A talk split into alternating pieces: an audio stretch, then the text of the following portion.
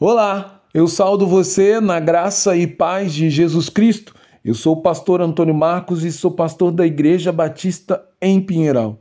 E hoje, pela misericórdia e bondade de Deus, eu quero compartilhar a palavra do Senhor, na certeza de que essa palavra é capaz de fortalecer a sua fé, de edificar a sua comunhão com o Senhor e de levar você a ser uma bênção por onde você passar.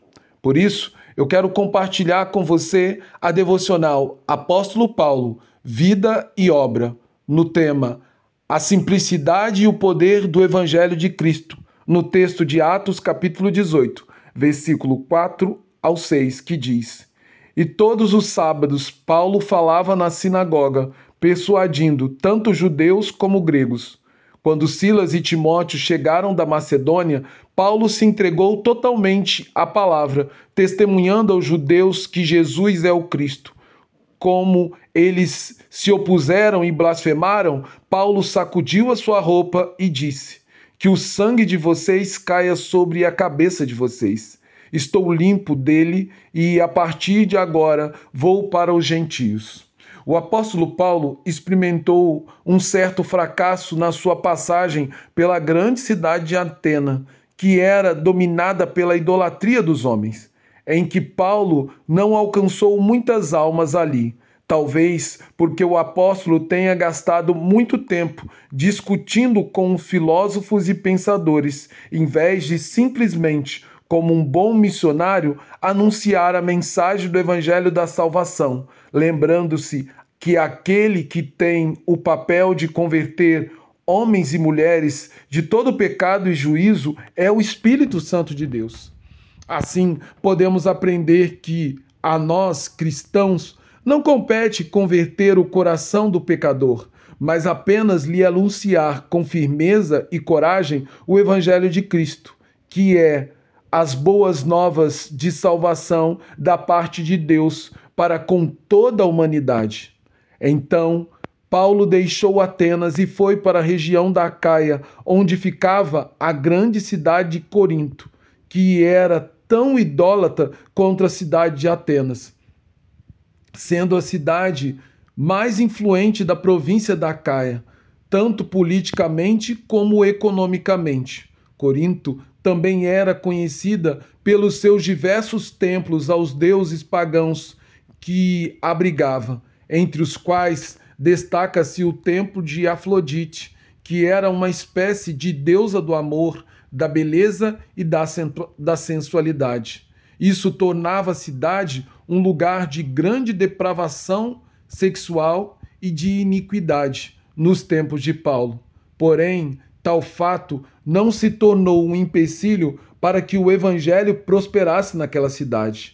A Bíblia diz em seus primeiros dias em Coríntio que Paulo realizou um ministério de pregação parcial, onde durante a semana produzia tendas junto com um casal cristão vindo de Roma, Átila e Priscila. E aos sábados, Paulo pregava nas sinagogas, persuadindo tanto judeus como gregos através do seu testemunho de fé.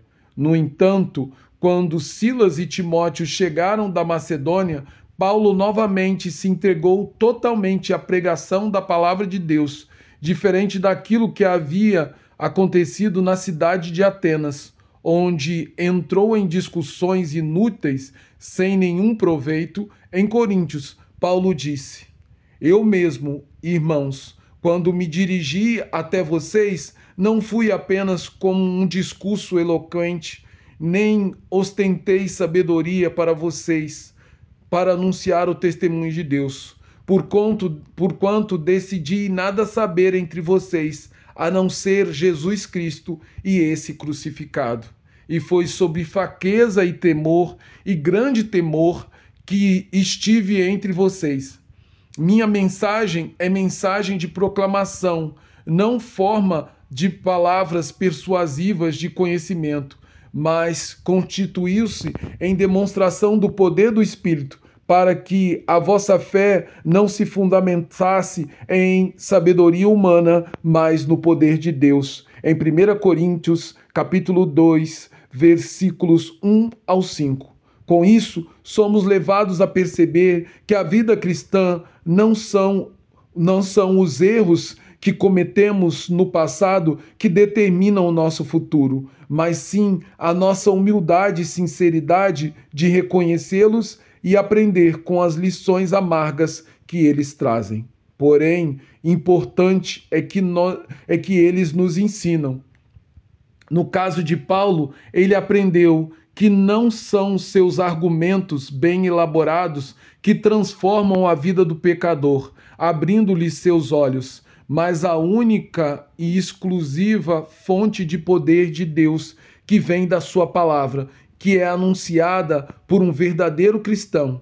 É isso que converte, é isso que muda a vida do pecador. E Paulo agora chegava na cidade de Corinto para pregar essa verdade de forma humilde e simples, porém cheia do poder de Deus. Sendo assim, eu convido você, querido irmão e amada ouvinte, a pela fé no Senhor Jesus, a reconhecer os seus os erros que você cometeu no passado, crendo que Deus é rico em misericórdia e bondade para perdoá-los e aprender com eles para fazer com que hoje você tenha acertos, os seus olhos possam saber e discernir a boa vontade de Deus. Assim, eu convido você a falar de Jesus e de seu profundo gesto de amor na cruz do Calvário, crendo de todo o coração que é essa simples pregação que há de transformar a vida das pessoas.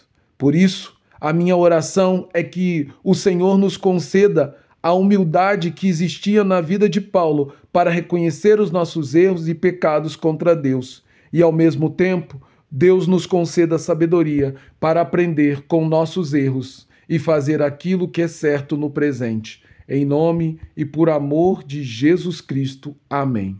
Agora, que o amor de Deus Pai, que a graça do Deus Filho e o consolo do Espírito repousem em nós, de maneira que, quer nos nossos erros ou nos nossos acertos, o nome do Senhor seja glorificado e exaltado em todas as circunstâncias.